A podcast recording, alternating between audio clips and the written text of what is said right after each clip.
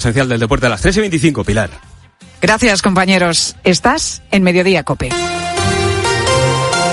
Pilar García Muñiz. Mediodía Cope.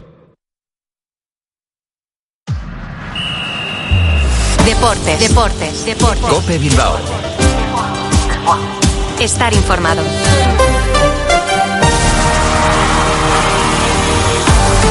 A Racha León, eh, son las 3 y 25 de la tarde. Arrancamos ya nuestra cita diaria con la actualidad del deporte vizcaíno en la sintonía de Cope Bilbao. Les habla y saluda José Ángel Peña Zalvidea en una jornada en la que nos tenemos que ocupar de todo lo que rodea al partido que mañana va a enfrentar al Athletic y al Atlético de Madrid en Samamés. Puertas y persianas Suachu. En Recalde les ofrece la actualidad del Athletic. Es evidente que cualquier partido oficial del Athletic es, eh, bueno, pues eh, tiene eso que hace y mueve por dentro a los aficionados eh, rojiblancos, a los Athletic Sales, pero la jornada de mañana va a ser muy especial, ya lo saben, desde el mediodía, cuando se inaugure esa escultura en honor del Chopo, de Ángel Iríbar, el propio partido de Liga ante el Atlético de Madrid y los actos con los que se van a culminar, va a culminar la celebración del 125 aniversario del Athletic. Pero lo primero es lo primero, lo deportivo, los tres puntos en juego ante una de las bestias negras del equipo rojiblanco, aunque eso había cambiado algo hasta la temporada pasada, el caso es que el Athletic no llega de la mejor manera en cuanto a la enfermería hace referencia, porque se lo acabamos de contar, se suman dos nuevas bajas al equipo de Ernesto Valverde, la de De Marcos y también la de Iker Muñén. Ya estaban descartados Galarreta, Dani García y Geray. Escuchamos precisamente al mister rojiblanco hablando de lo que le motiva la jornada de mañana. El partido de por sí es motivante. Hombre, luego hay una, otras circunstancias que hacen que todo que sea una jornada importante o significativa para el club. Y bueno, esperamos pues, contribuir a todo, a que todo salga bien, ya veremos. Nos tenemos que centrar absolutamente nosotros en el, en el partido, que es lo que, que es lo que ahora más nos ocupa. Y si el Atlético de Madrid, eh, con el Chol Simeone en el eh, banquillo, ha sido siempre un hueso duro de roer para el Atlético y para la mayoría de, de equipos de, de, la liga, hay en concreto eh, un eh, jugador que es un auténtico quebradero para el Atlético, tanto con la camiseta del eh, Atlético Madrid como con la del Barcelona e incluso con la de la Real Sociedad. Este es eh, Griezmann y así hablaba Ernesto Valverde cuando era preguntado sobre cómo parar al francés. Sí, no lo sé, el año pasado eh, nos hizo dos goles que supusieron seis puntos para ellos y ninguno para nosotros. Eh, es un jugador que puede jugar arriba, que puede jugar en la media punta, que puede jugar en el costado. Su capacidad voladora está fuera de, de duda y bueno, que a nosotros nos ha hecho ya mucho daño a lo largo del tiempo. Puertas y persianas Suachu. Puertas de garaje de comunidades, puertas industriales y persianas metálicas para locales comerciales. Estamos en Carretera Larrasquitu, en Recalde. Más información en puertasgarajebilbao.es. Llámenos al 944 65 39 62. Puertas Suachu.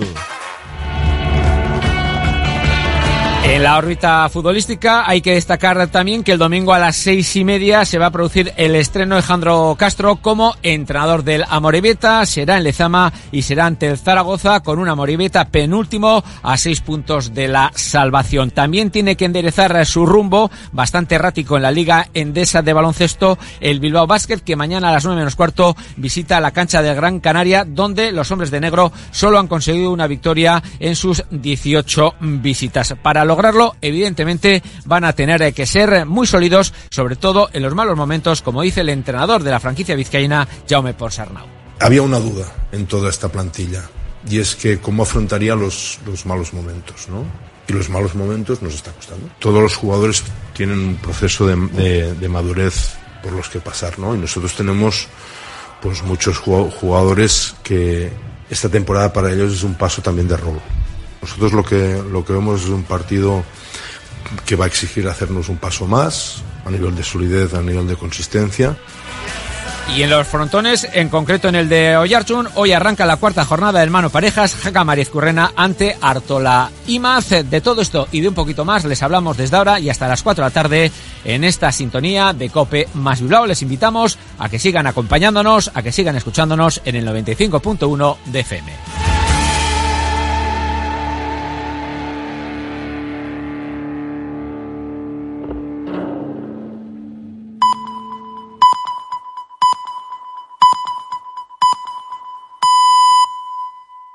Son las tres y media, las dos y media en Canarias.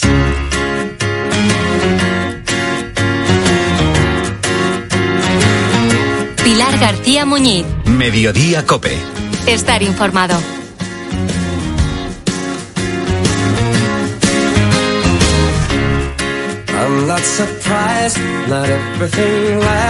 El pasado 4 de noviembre, Antonio Fernández, de 64 años, fue a su hospital en Berín, en Ourense. Tiene una enfermedad crónica y necesitaba recoger una serie de recetas para, para su tratamiento. En la recepción le pidieron su tarjeta sanitaria. Antonio la sacó entonces de su cartera, se la entrega a la persona de recepción, ella la pasa por un lector, mira la pantalla del ordenador y le dice, ¿Es usted familiar del fallecido? ¿Es usted familiar del fallecido? Imagínate la cara de Antonio. Le estaban dando por muerto. ¿Qué había pasado? Muy sencillo, un error humano. Antonio tiene un problema hepático y acababa de salir de un ingreso de ocho meses en una residencia por este motivo. De hecho, está pendiente de un trasplante. El pasado 30 de octubre llegó el momento de irse a casa. Se encontraba bastante mejor.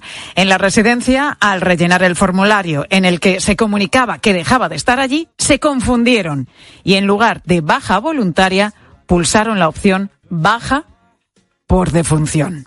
Por eso cuando unos días después fue a por las recetas que le había dejado el médico y entregó su tarjeta en el hospital, lo que vieron es que él, para la seguridad social, estaba muerto.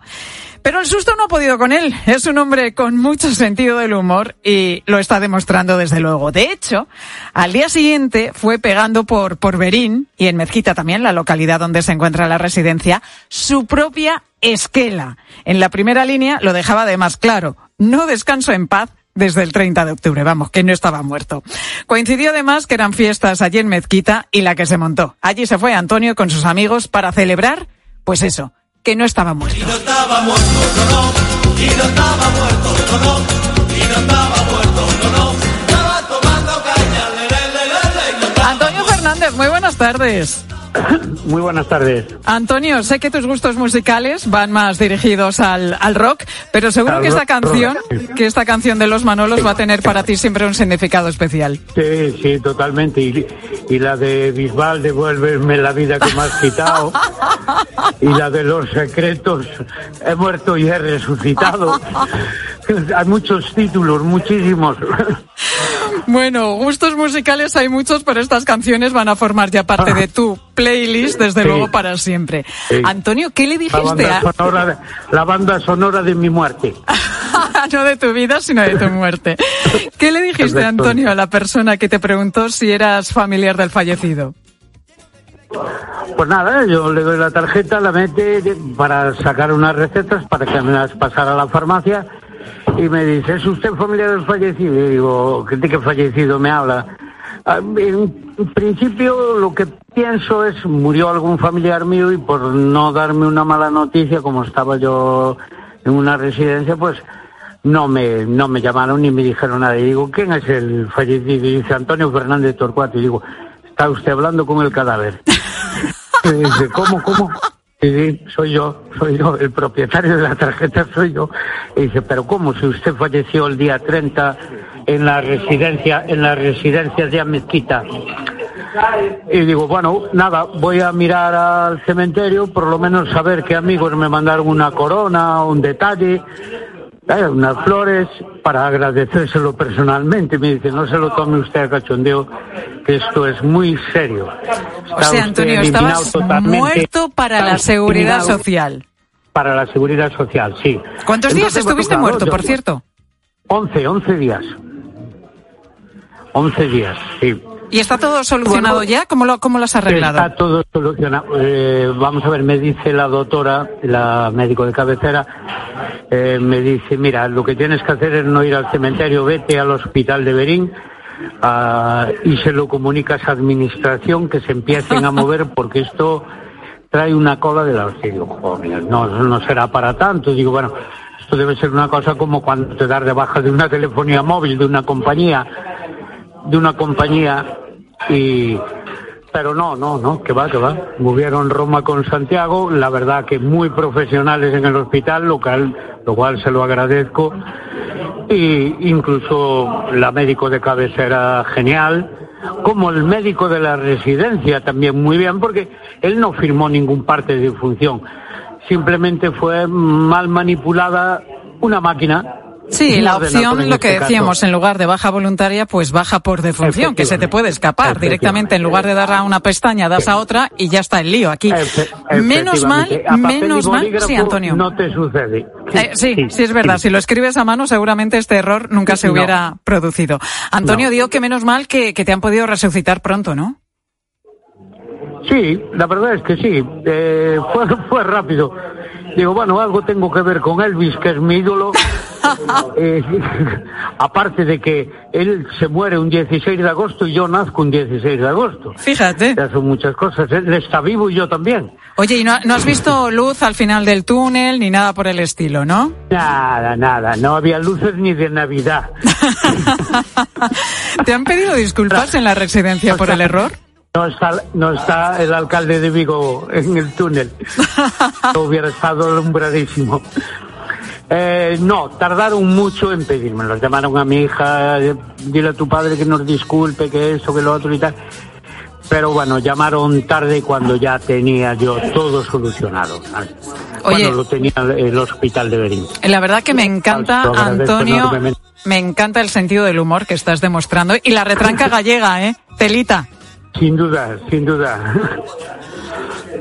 Porque bueno, después... sobre la residencia tampoco tengo nada malo que decir, ¿eh? Eh, Vamos a ver, aprendí muchas cosas de la gente mayor, era el más joven que había allí. Soy un poco bromista, un poco traste. Y bueno, pues eh, creo que me enriquecí bastante al, a la hora de, de dedicarle más tiempo a la gente mayor, lo que agradecen 10 minutos de tu tiempo, que allí era libre, que el tiempo allí no vale para nada. Y bueno, me preocupaba de eso, de conocer. Empecé a escribir sobre la, la historia esta. Ya nada más llegar, escribía todos los días sobre las personas que iba conociendo, como... Y bueno, vine enriquecido en ese sentido, había que darle un giro a, a la vida. Oye, Antonio, me llama la atención que, que, que este capítulo cualquier otra persona se lo podía tomar, desde luego, de otra manera. Podría estar eh, cabreado, ¿no? Un poco con, diciendo, bueno, es que fíjate qué faena que me dan por muerto y ahora con la burocracia, lo, lo eh, trabajoso que es, ¿no? Lo complicado que es muchas veces. Ahora tengo que ir a la seguridad social, ahora tengo que demostrar que estoy vivo. Tú, en cambio, te lo tomas con todo el sentido del humor del mundo y encima publicas tu esquela. Sí, sí. Sí, bueno, ahí es donde nace todo el fregado. La escala está en un plan simpático, no sé si os llegó, pero bueno, tiene, tiene su toque porque el pueblo de la mezquita conmigo fue genial. Hice unos grandes amigos, salía todos los días a dar un paseillo y tal. Y bueno, y no se negaron en que pusiera las esquelas en sus establecimientos ni nada. No, muy bien. El alcalde de la mezquita, un genio, un hombre de 10, totalmente. Y bueno, y le pareció graciosa la cosa. Por eso subí a la fiesta. Y bueno. Porque celebrasteis- el pésame directamente. sí. Con los amigos celebrasteis, pues eso, tu resurrección, ¿no?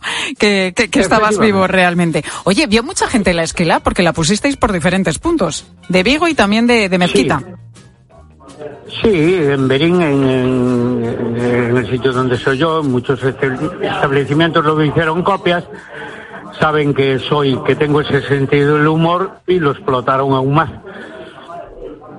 Bueno, me imagino que una celebración, pues eso, por todo lo alto, con muchas risas también, sobre todo por este sentido del humor extraordinario que sin duda, Antonio, estás demostrando y por el que te damos las gracias. Antonio, nos alegramos infinito de que todo se haya solucionado eh, rápidamente, porque como decimos, pues a veces el, el demostrar las cosas cuesta, ¿eh?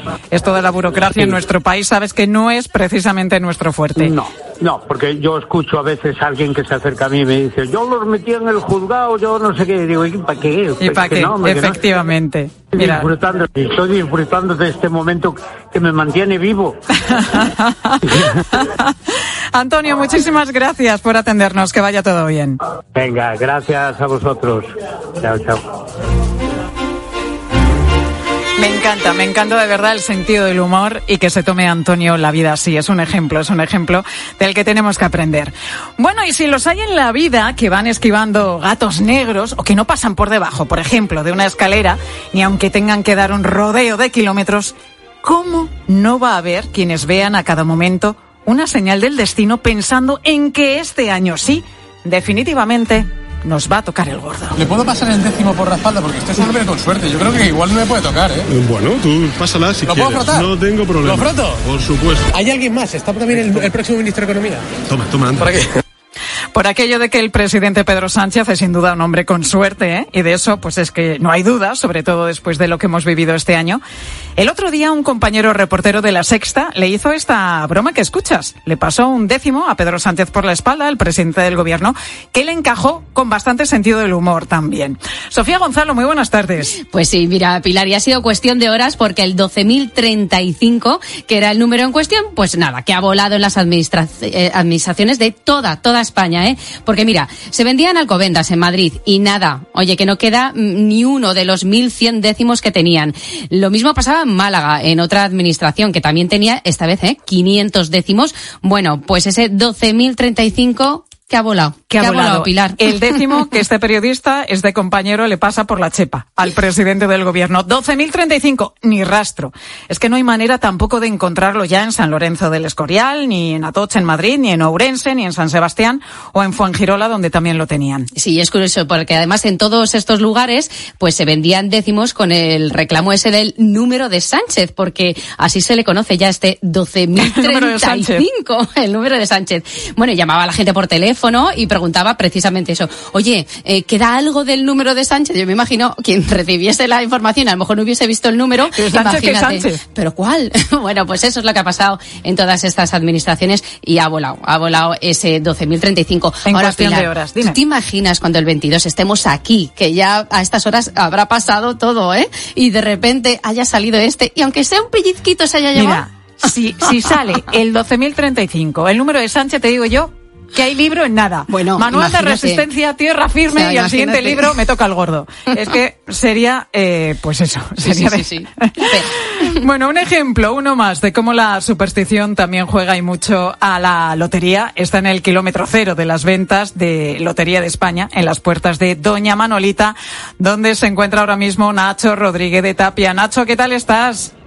¿Qué tal, Pilar? Buenas tardes, ¿cómo estáis? Oye, mucho supersticioso, Nacho, haciendo cola para buscar un número concreto o la gente compra más bien el primero que se, que se le cruza. Pues hay gente de todo tipo, ¿eh, Pilar? Pero la verdad es que la mayoría viene por la fama que tiene la administración y eso también es superstición, ¿eh? De hecho, los hay que hacen varias horas de cola incluso para comprar un solo número. En general, mira, he podido hablar con Gabriel y con María Ángeles, que están aquí, bueno, ya, ya lo han comprado, se acaban de ir hace unos momentos, pero han hecho una cola larga, ¿eh? Mira lo que nos dicen. Lo más importante es la terminación. es el, el que veo, es el que cojo casi. O a lo mejor algún número fijo con terminación en el 7. Bueno, me gusta que acabe en tres. ¿Eres muy supersticiosa con esto de Un poquito, un poquito. ¿Cuántas horas has echado aquí en la cola? Una horita y media o así. Pues hoy unas dos y media. o ¿Ya llevas dos y media? Sí, bueno, más o menos. Madre mía. Fíjate, dos horas y media. Bueno, y hay gente que conforme avanzan los días y nos acercamos a la fecha del 22 de diciembre, estas colas son todavía más largas y hay gente que espera, que espera mucho más de, de- de ese tiempo, de esas dos horas y media, Nacho. Sí, Pilar, hasta el último momento. Mira, quien mejor lo sabe es la persona que tengo aquí a mi lado. Es Bosca Castillejo, de aquí de la Administración Doña Manolita. Bosca, ¿qué tal? ¿Qué tal? ¿Cómo estás? ¿Qué tal, Pilar? Hola, Bosco, ¿qué tal? ¿Hay modas en esto de los números de, de la lotería? Bueno, por supuesto que hay modas. Este año el número 23 está totalmente agotado porque la gente tiene muchos eventos, nacimientos, eh, bodas que ha habido este año y todo el mundo quiere su número con su fecha del año 2023. ¿Y otras terminaciones que estáis viendo que, que se están vendiendo especialmente estos días y que sean fechas significativas de este año? Pues hemos tenido, hemos tenido un poco de todo. Por supuesto, el número 13, eso está totalmente agotado. Y como te he dicho, fe- fechas significativas, el número 23, eh, agotado totalmente. Sí, ¿eh? Y también hemos visto mucha gente que llega, eh, pide el décimo, lo mete en una carterita, que es una carterita de Doña Manolita, lo cierra y dice, el día 22 voy a ver qué número tengo. Y lo deja guardado. Ah, o sea, hay gente que no mira el número directamente, lo mete en la carpeta diciendo, bueno, que sea lo que Dios quiera. Hace Exacto. suerte. Sí, es, así es. ¿Teníais vosotros el 12.035, que es el número de Sánchez? No, no, no, justo cuando salió lo del número, eh, miré a ver si lo teníamos y no, aquí, aquí no ha estado. Pero ha llamado gente, ya eh, os ha llamado eh, preguntando si teníais el número. Eh, no, no, no, porque no lo, no lo hemos tenido y, sí, y, y no ha salido. Sí que lo han preguntado en ventanillas, viniendo la gente aquí preguntando, oye, ¿tenéis el de Sánchez tal? Pero ya hemos dicho que no, que no lo teníamos. ¿Cuánta gente hay ahora mismo allí haciendo cola, más o menos? Pues tenemos una cola que sale, sale de la administración, gira a la derecha, sube hasta la calle Abada y luego recorre parte de Abada, casi llegando hasta la Gran mía, Vía. Madre mía, madre mía. Y yo decía que conforme pasen los días y nos acerquemos al 22, esto se amplía, la, lorga- la cola se alarga. Sí, sí, sí. Bueno, en el puente ha habido colas, hemos tenido hasta de seis horas de, de cola de espera, que a las dos y media de la tarde tuvimos que decir, por favor, que no se ponga nadie más, porque no nos da tiempo de atenderos a todos los que estáis. Pues Bosco Castillejo de la Administración Doña Manolita, gracias Bosco por, por atendernos. Gracias a ti también, Nacho Rodríguez, compañero, queda una semanita. El sorteo Sí. es el viernes. ¿Eh? Exacto, no queda nada, no queda nada. No queda nada, Pilar, y yo voy a aprovechar a comprarme Hombre. un número, ya que estoy aquí en la, en la administración. No, me voy a saltar la cola si a nadie le importa. bueno, no sé si te van a dar algún grito, si te van a dejar, pero digo yo, si Bosco compañero, me deja, seguro que no me dicen nada. que ya que estás allí, compra un número para los de mediodía o compra dos, que somos unos cuantos que con uno no nos va a tocar a nada. Compra un par de ellos que ya luego echamos cuentas. Me llevo dos por lo menos. Gracias Nacho, gracias Bosco. Gracias a ti. Gracias, Pilar. Pues decía que queda una semanita. El sorteo es el viernes, los bombos ya están desde esta mañana en el Teatro Real y las colas en esa administración ya ves que siguen creciendo. Es curioso esto de los números más buscados porque además del número de Pedro Sánchez, este año arrasa también el 3695. Y esto es porque a la inteligencia artificial, al famoso chat GPT, le dio un día por decir que ese iba a ser el número precisamente con más posibilidad de tocar, Sofía. Sí, exactamente. Mira, fue el, el chat GPT eh, que llegó a esa conclusión porque lo que hizo es analizar los premios gordos desde el año 1812, pero vamos, que estamos hablando solamente de probabilidades. Bueno, pero es que además, eh, Pilar, siempre triunfan las grandes fechas, porque este año, por ejemplo, el 23.723, es decir, eh, 23.723, que fue el día de las elecciones generales, eso del 7 de julio, bueno, pues ese agotadísimo. También otro que es que ni rastro de él, el 31.023 por la jura Anda, de claro. sí, por la jura de la princesa Leonor y se ha vendido también como churros la fecha del Mundial Femenino de España, que te acuerdas era el 20 de agosto. Bueno, pues ese 20.823 ni rastro de él. Nos vamos a ir a continuación hasta Zaragoza, a la administración El Patito Feo. Yolanda Delgado, muy buenas tardes. Dos patitos. Somos famosos por el patito feo que tenemos la sección del patito feo, pero la administración es los dos patitos. Ah, vale, vale, vale. Los dos patitos. Claro, aquí, aquí hay mucho patito, para empezar, Yolanda. Los dos patitos, esto trae buena suerte. Sí, la que es el 22, que ¿no? Es el 22 exactamente y el día del sorteo el 22. El, el 22 es un número pues, que se gusta muchísimo, tiene su nombre y queda muy gracioso lo de los dos patitos y entonces, pues sí, la verdad es que somos una administración que en Navidad tiene entidad propia en Zaragoza. y luego, claro, tenéis el patito feo, que precisamente son esos números que nadie quiere. Sí, los que resultan así más feos, pues eh, pusimos una sección haciendo un poquito más animadito, por no poner números feos. Eh, pues el patito feo, y hay un patito así triste y lloroso, pero luego se convierten en cisnes y la verdad es que eh, se agotan. O sea, es curiosísimo porque este año hemos agotado los del patito feo que teníamos mm, bastantes y ahora tenemos unos números preciosos y ya no disponemos de patitos feos. Parece Digo, que me estás bueno. vendiendo un jersey, Yolanda. Tenemos unos números preciosos. No, es que es verdad, este año está siendo muy raro, muy atípico, porque, a ver, a estas alturas, pues ya queda un poco lo que ya nadie eh, ha querido. Y siempre que vas a comprar lotería, pues te gustan los números o, o los del patito feo, porque son como muy impactantes, te, te los recuerdas, porque son, suelen ser muy bajitos, son muy repetidos, Sí. o los números más bonitos para que, y este año digo, pero a ver, si tenemos unos, los- ayer miraba el escaparate y decía, pues tenemos unos números preciosos. No entiendo, no tenemos números feos, se han vendido los, bueno, los feos, esto queda muy mal Oye, decirlo. Yolanda, y decías que los patitos feos a veces se convierten en cisne. Eh, ¿Ha sido Sí. vuestro caso? ¿Habéis dado algún premio gordo en alguna ocasión? Eh, pues mira, dimos un tercero del niño en el 98.818, que nos lo devolvió cantidad de gente, porque era muy repetido, es muy alto, y lo dabas, y tal como lo dabas, te lo devolvían. Ay, no, que, tiene muy- que es muy alto, que es muy repetido. Y bueno, luego se tiraban del pelo, ¿eh? Hombre, no me extraña. Si has tenido ese número en las manos y lo has rechazado, Sí, fíjate, es para sí. tirarte de los pelos, desde luego. Sí, eh, ese ha sido el que yo recuerdo así de los gordos, que sí que, ya te digo, fue un tercero del niño y fue, bueno, pues eso, que al final los- yo creo que los que vendimos los vendimos boca abajo o en un sobrecito sin mirar y, y un poco así, ¿eh? Porque fue un número que lo rechazó muchísima gente y luego decía, pero si es que lo he tenido, yo, sí, sí, pues es que luego al final se convierten en cistos, lo que Claro decimos, que sí. Y lo que siempre decimos. Yolanda, que aquí todos los números, los bonitos, los feos, los regulares, todos sin excepción, entran en el bombo. Y la posibilidad es Sí. la misma, sea el número que sea. A ver, eh, eh, los números eh, hace unos años eh, una administración de aquí de, de la provincia de Zaragoza dio un premio que era de tres cifras también, de estos bajitos. Y bueno, se lo llevó un concesionario de coches porque era el modelo del coche. O sea, es que al final mm, los feos bonitos todos salen y todos pueden tocar. Hay que reconocer que esto sí que es suerte y bueno, ahí estamos las 10, las 4.000 administraciones, los 10.000 puntos de venta, pues eso, intentando que sea uno de los nuestros. Yolanda, que ojalá tengáis vosotros también suerte y podáis repetir esa experiencia de entregar de nuevo un premio gordo. Lo vemos el viernes que viene, el día 22. Gracias, Venga, Yolanda. Si, si el viernes nos vemos y volvemos a hablar. Suerte, suerte, Gracias. Yolanda. Hasta luego, gracias. Uy, nos queda ya poquito, ¿eh? Solo unos minutos que enseguida vienen los compañeros de la tarde de COPE. Hoy eh, te contábamos también que nos había llamado la atención una noticia que habíamos leído en La Voz de Galicia, en el periódico. Un hombre en Vigo que ha estado una semana sin coche porque no sabía dónde lo había aparcado, porque lo había olvidado. Bueno, resulta que al final el coche estaba en un parking y lo pudo recuperar, pero vamos, que tuvo que pagar 70 euros por los siete días que el turismo estuvo metido ahí en ese parking. Y sobre esto te preguntamos hoy aquí en Mediodía. ¿Te ha pasado esto alguna vez? ¿Has olvidado dónde habías aparcado el coche?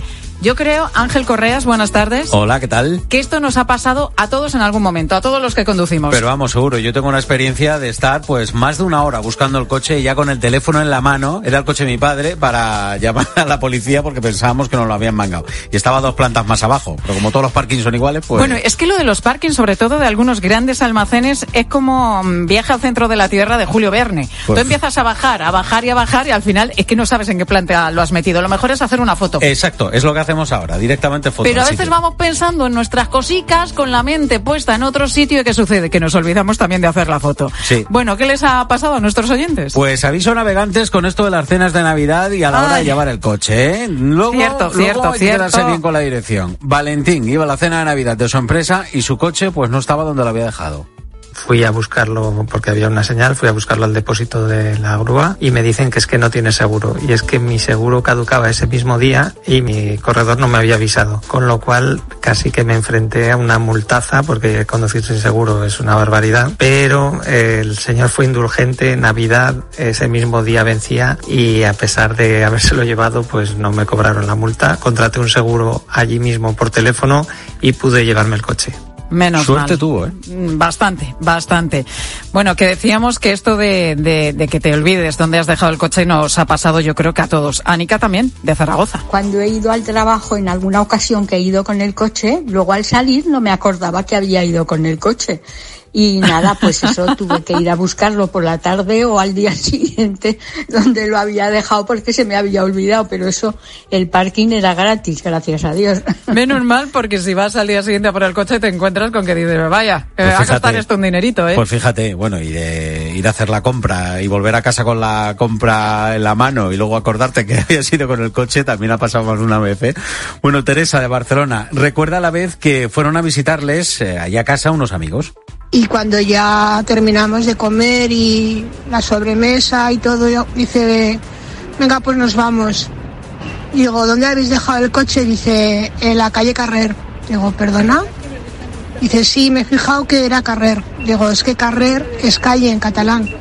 Bueno, pues os podéis imaginar que no habían venido nunca a Barcelona hasta que encontramos el coche.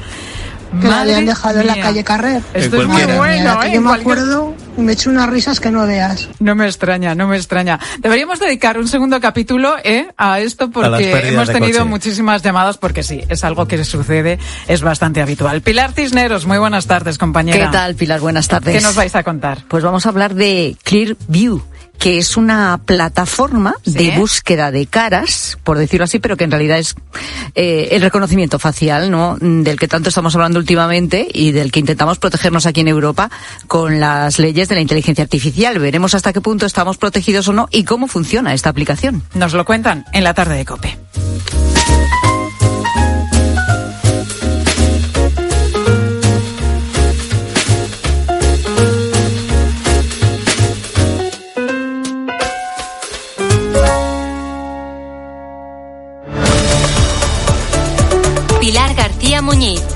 Mediodía Cope. Estar informado. Seleccionador Luis de la Fuente. Eh, bueno, pues mire, la primera pregunta es la de Isco, que claro que tiene el récord de MVPs de esta liga y que usted no lo llama. ¿Tiene posibilidades Isco de ir a la selección o no? Pues claro que sí. ¿Sí? Yo soy un amante de los buenos futbolistas. ¿Cómo se llevaba usted con Luis Enrique? Manolo, yo he tenido una relación con Luis Enrique muy buena. Como es profesional, no hemos, no somos, no hemos salido, no somos amigos, no hemos, pero tenemos un respeto y una relación profesional muy buena. No han vuelto a hablar, ¿verdad? Desde que marchamos, no. Escucha a Juanma Castaño en el partidazo de Cope. De lunes a viernes desde las once y media de la noche. En línea directa sabemos que un imprevisto nunca viene bien. En cambio, un buen ahorro, sí. Por eso este diciembre ofrecemos el mes de puertas abiertas de línea directa. Te bajamos hasta un 25% el precio de tu seguro de coche. Sí, sí, hasta un 25%. No te quedes fuera y cámbiate antes de que sea demasiado tarde. Ven directo a lineadirecta.com o llama al 917-700-700. El valor de ser directo. Llega la venta especial, con descuentos de hasta el 30% en sofás, solo en el corte inglés. De dos plazas, de tres, con cheslón, rinconeras. Tienes una gran variedad de sofás para elegir el tuyo. Solo hasta el 17 de diciembre, venta especial con descuentos de hasta el 30% en sofás en el corte inglés. En tienda web y app. ¿Qué tal, vecino? Oye, al final te has puesto la alarma que te recomendé. Sí, la de Securitas Direct. La verdad, es que es fácil que puedan colarse al jardín saltando la valla. Y mira, no estábamos tranquilos. Lo sé. Yo tuve esa misma sensación cuando me vine a vivir aquí.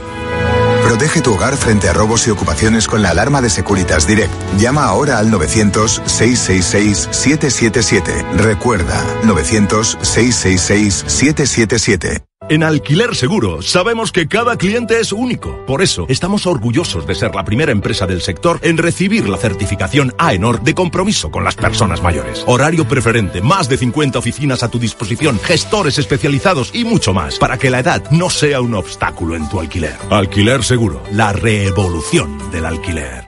Liquidación total fin de año en Ocasión Plus. Más de 8.000 coches con descuento y ahorro de hasta el 30%. Encuentra tu nuevo coche a un precio imbatible. Solo hasta fin de mes. Ocasión Plus. Ahora más cerca que nunca. Más de 80 centros a nivel nacional. Localiza tu centro más cercano en ocasiónplus.com. Abierto sábado y domingo. Le hemos preguntado a todo un país, ¿y tú qué plan tienes a partir de los 65? Y esta es la lista.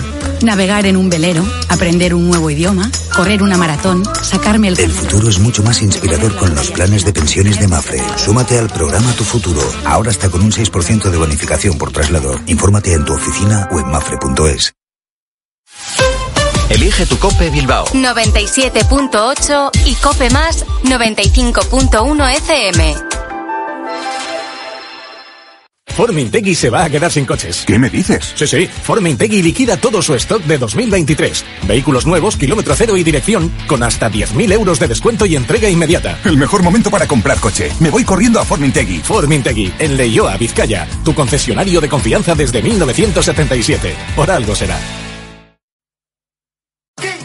El 16 de diciembre, en el recinto Padel Baidederio, ven a pasarlo a lo loco en el Festival Ochentero, con la banda del Capitán Inhumano, Bernardo de los Refrescos y DJ Imanol, residente de Discoteca Buda. Festival Ochentero. Puedes comprar tus entradas en Padel Bay. Venta anticipada por solo 10 euros y 15 euros el día del festival. Recuerda, el 16 de diciembre a las 11 y media de la noche, Festival Ochentero en el recinto Padel Bay, en Santo Domingo Etorvidea 10, Terio. Si vas a cambiar tu bañera, nunca es tarde si la ducha es buena. Y si hablamos de duchas, ducha ya. En unas horas y sin incómodas obras, ganarás en seguridad, confort, espacio, estética y con total garantía. Fueron los primeros y siguen siendo los mejores. Decídete por ducha ya. Llámales para informarte.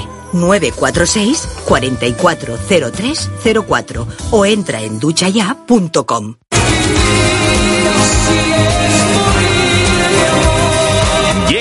Vivir así es morir de amor. El espectáculo más grande jamás visto sobre Camilo VI. Un viaje por las canciones del artista más internacional en una producción sin precedentes. Con artistas internacionales, una gran puesta en escena y una gran banda. Vivir así es morir de amor. Te enamorará, te sorprenderá. Bilbao 11 y 12 de enero. Teatro Campos Elíseo. Entradas en Cuchabank y Taquilla Teatro. Las 4 de la tarde, las 3 en Canarias. Con Pilar Cisneros y Fernando de Aro, la última hora en la tarde. Cope, estar informado. Muy buenas tardes a la gente, gente. Un compa, ¿qué le parece esa morra? La que anda bailando sola, Este es un tema de Peso Pluma, que es un cantante mexicano que está teniendo una gran celebridad, que es muy célebre en México y en Estados Unidos, vamos, que lo está petando. Sus canciones, claro, él es mexicano, sus canciones están en español. Es verdad que entre el español y el mexicano, eh, el español de la península y el español de México, pues hay algunas diferencias pero son unas diferencias que no nos permiten, eh, que no nos impiden, perdón, que no nos impiden eh, comunicarnos. Un taco en España es una palabrota, y en cambio en México es una tortilla. Las variantes del español no impiden entendernos.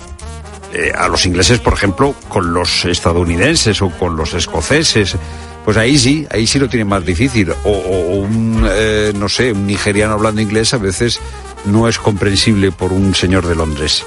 A nosotros no, eso no nos impide entendernos.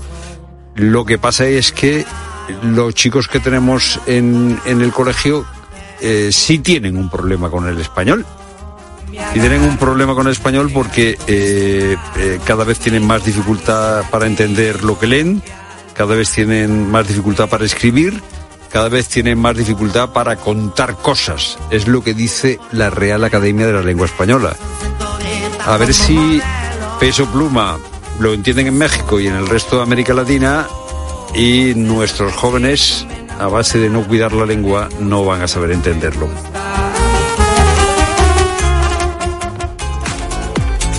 Bueno, pues hemos tenido otra semana de infarto, semanita de infarto, pacto en Pamplona para que gobierne Bildu, anuncio de una reunión de Sánchez con Puigdemont, Sánchez en el Parlamento Europeo compara- comparando a Vox con los nazis, tramitación de la ley de amnistía, vaya semanita, un no parar. Y ahora, que ya está acabando la semana, los jueces mandan a freír puñetas a Sánchez, no los manda, no lo manda a freír puñetas, pero casi, eh, casi.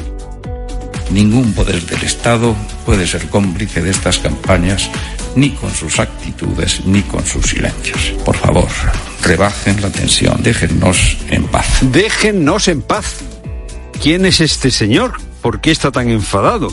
Pues este señor es Vicente Aguilarte, que es catedrático de civil, que sabe muchas cosas, sabe mucho de hipotecas, de la sociedad de gananciales en el matrimonio, de los procesos concursales, tiene muchos artículos, y ahora es el presidente del Consejo General del Poder Judicial hace cinco años que tenía que haber dejado su cargo como todos los vocales, pero como no se ponen de acuerdo los partidos, no se ponen de acuerdo el PP y el PSOE, pues ahí sigue. Eh, eh, Aguilarte llegó al Consejo General del Poder Judicial a propuesta del PP y a Aguilarte se le han hinchado las narices porque el gobierno y sus socios le tocan continuamente las narices a los jueces y esta mañana en un acto delante de Bolaños pues le ha dicho esto, que nos dejen en paz.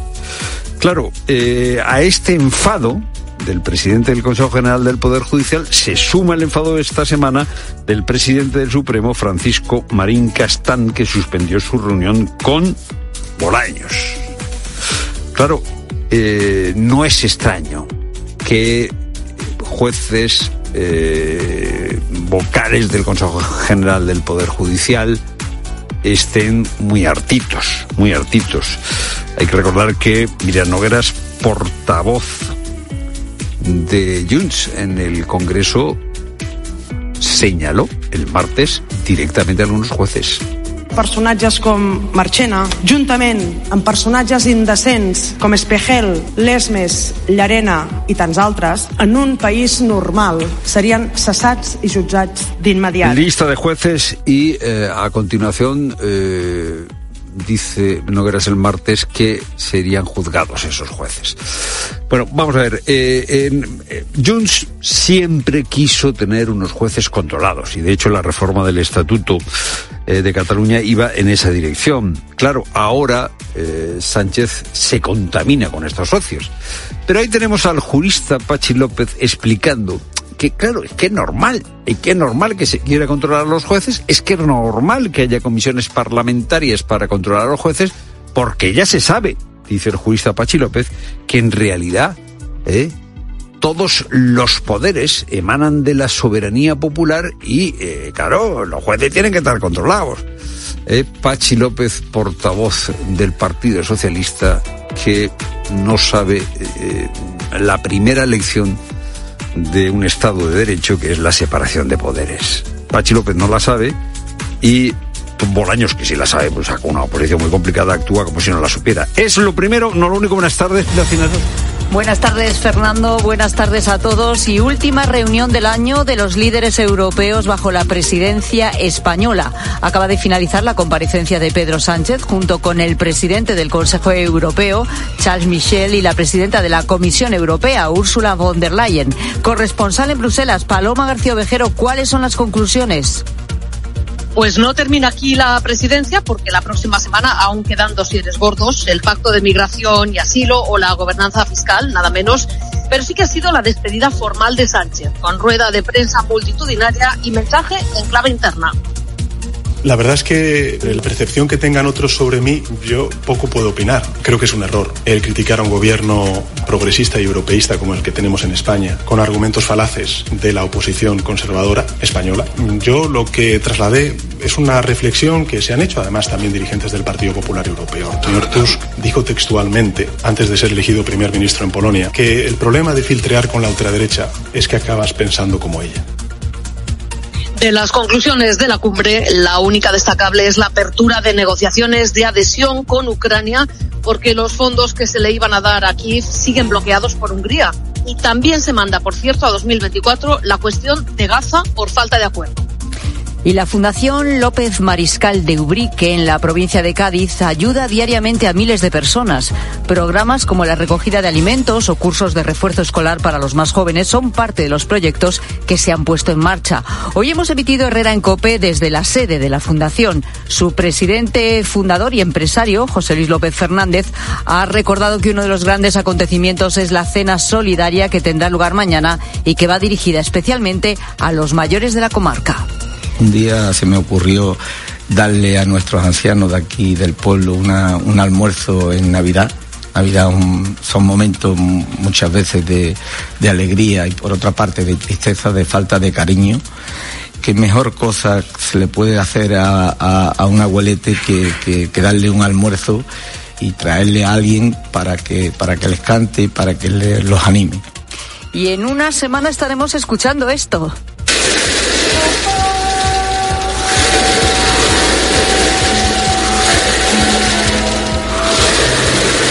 Los bombos del sorteo extraordinario de la Lotería de Navidad ya están en el Teatro Real de Madrid, custodiados bajo fuertes medidas de seguridad a 16 metros de profundidad. El 22 de diciembre repartirán 2.590 millones de euros en premios. En COPE hemos estado en una de las administraciones más famosas y que más lotería vende de España, Doña Manolita, en la Puerta del Sol de Madrid. Bosco Castillejo nos ha contado cuáles son los números más buscados hemos tenido un poco de todo. Por supuesto, el número 13, eso está totalmente agotado. Fechas significativas, el número 23, eh, agotado. Y también hemos visto mucha gente que llega, eh, pide el décimo, lo mete en una carterita, que es una carterita de Doña Manolita, lo cierra y dice, el día 22 voy a ver qué número tengo. Y en los deportes ha hablado el entrenador del Barcelona, Xavi Hernández, en la rueda de prensa previa al Valencia-Barcelona, Ignacio Arzuaga. El encuentro se jugará mañana a las 9 de la noche y el técnico catalán se ha mostrado muy descontento con el trato por parte de la prensa después de la dura derrota en Champions contra el Amberes por tres goles a dos. Esto ha dicho Xavi sobre la positividad de la afición barcelonista en esta mala racha de resultados. Tenemos que ser más positivos, por lo menos los culés. Yo entiendo que en otros clubes se nos, se nos critique o en otros medios de comunicación que no son afines al Barça, pero los que son afines al Barça a la primera curva no nos pueden, no nos pueden dejar de la mano. Estos jugadores son vigentes campeones de liga, merecen un respeto. Y si no salen, pues lo habremos intentado, pero no a la primera curva. El Barcelona llegará a Mestalla cuarto en la clasificación y con serias dudas tras la derrota en su estadio en la última jornada contra el actual líder de la liga, el Girona. Más fútbol, el nuevo delantero del Real Madrid, Hendrik, aterrizado en Madrid este mediodía y estará el próximo domingo en el Santiago Bernabéu para ver a sus nuevos compañeros en directo. El delantero se incorporará con los blancos en julio, cuando cumplan los 18 años. Por último, hoy se abre la decimoséptima jornada de liga con el Osasuna Rayo Vallecano. Ambos equipos en la zona media de la tabla buscan los tres puntos para soñar con puestos europeos. Tiempo ya para la información de tu cope más cercana. Pilar Cisneros y Fernando de Aro. La tarde. Cope Euskadi. Esta tarde no va a llover y además las temperaturas han subido este viernes un par de grados. Hoy vamos a tener temperaturas máximas de 14 grados en la costa y de 10 grados en el interior. Nos toca hablar de un nuevo caso de violencia machista. Un hombre de 34 años ha sido detenido por la policía local en Vitoria acusado de agredir e insultar a su pareja en plena calle. Los hechos ocurrieron ayer cuando los agentes fueron alertados por una persona que les informó y les pidió que acudieran a una vivienda en el barrio de Zabalgana. Una vez allí, la víctima les confirmó lo ocurrido así como otros episodios de maltrato anteriores. Gracias a su descripción, el presunto agresor fue localizado en las inmediaciones y detenido por un delito de agresión en el ámbito de la violencia de género. Escuchas la tarde de COPE, seguimos contándote todo lo que te interesa con Pilar Cisneros y Fernando de Aro.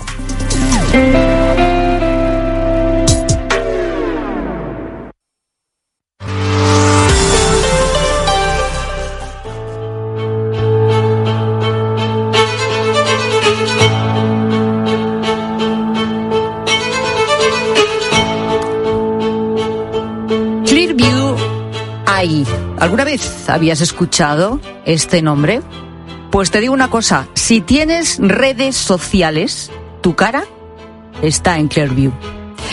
Se trata de una plataforma, una aplicación, podemos decir así de entrada, digamos de búsqueda de caras, con una base de datos gigantesca que pertenece a una empresa privada, ojo, y que contratan, eso es verdad, pues eh, por ejemplo el FBI o más de 3.000 departamentos de policía y agencias gubernamentales de Estados Unidos. Da igual que seas un ciudadano modelo o que nunca hayas pisado una comisaría y que por tanto no estés fichado. Clearview, como te digo, posee una base de datos de miles de millones de fotos de ciudadanos de todo el mundo. Esta base de datos además no deja de crecer. De hecho, si quieres comprobarlo, tan solo basta con subir una foto tuya a la app y en cuestión de minutos aparecen todas las imágenes compartidas por ti o tus amigos de forma pública, además de enlaces a las plataformas donde están publicadas, ya sea Facebook, Twitter, Instagram, LinkedIn, YouTube, Google, en fin, en todas partes. Da igual que tengas tus redes sociales ahora privadas, a lo mejor en algún momento no las tenías así. Bueno, pues esas fotos eran de dominio público, ahí están seguramente también. Claro, esto es muy preocupante porque tanto que hablamos, ¿no? Del reconocimiento facial, de que si lo hace China, de que si precisamente una de las claves de la nueva ley de inteligencia artificial que, que se aprueba en Europa es precisamente el de proteger los datos biométricos de las personas, que no pueda haber este reconocimiento facial ni por parte de gobiernos y mucho menos por parte de empresas privadas, pero en realidad, como vemos, existen ya plataformas como esta que son utilizadas, bueno, claro, dices, bueno, por un buen fin, ¿no? Porque en este caso estamos hablando del FBI, de departamentos de policía, pero en realidad la lista de clientes de Clearview tampoco se conoce al completo, ¿eh? Esto es lo que sabemos, los que sabemos que sí la utilizan. Imagínate que tú o cualquiera de repente, pues eh, has estado presente donde se ha producido un incidente, ¿no? En una calle. Y ha habido cámaras por ahí, la cámara de un banco cercano, como se suele mirar, las cámaras de tráfico. ¿Eh? Y entonces miran todas las personas que hay ahí, en esa escena, ¿no? Donde se ha producido el incidente. Como digo, si estás fichado por la policía vas a salir en el archivo, pero si no, también te van a encontrar a través, por ejemplo, de la base de datos de Clearview. Daniel Gascón es escritor, columnista, colaborador de este programa. ¿Cómo estás, Daniel? Muy buenas tardes. Hola, muy buenas tardes. Enseguida hablamos con un especialista en eh, derecho digital, con un abogado para que nos cuente exactamente si estamos o no protegidos, pero se trataba precisamente con la nueva ley eh, de inteligencia artificial europea, pues de protegernos un poco de este tipo de, de plataformas y de este tipo de actuaciones. Lo que pasa es que eh, esa ley, por cierto, que luego lo comentaremos, entrará en vigor en 2026, si van bien las cosas. Y es que todo esto, en realidad, la empresa esta surgió hace seis años ya. O sea, esto está pasando desde hace seis años. Claro. ¿Tú esto cómo lo ves? Eh, bueno, es un poco como de Minority Report, ¿no? De, ¿Te acuerdas del bueno, el, libro sí. de Philip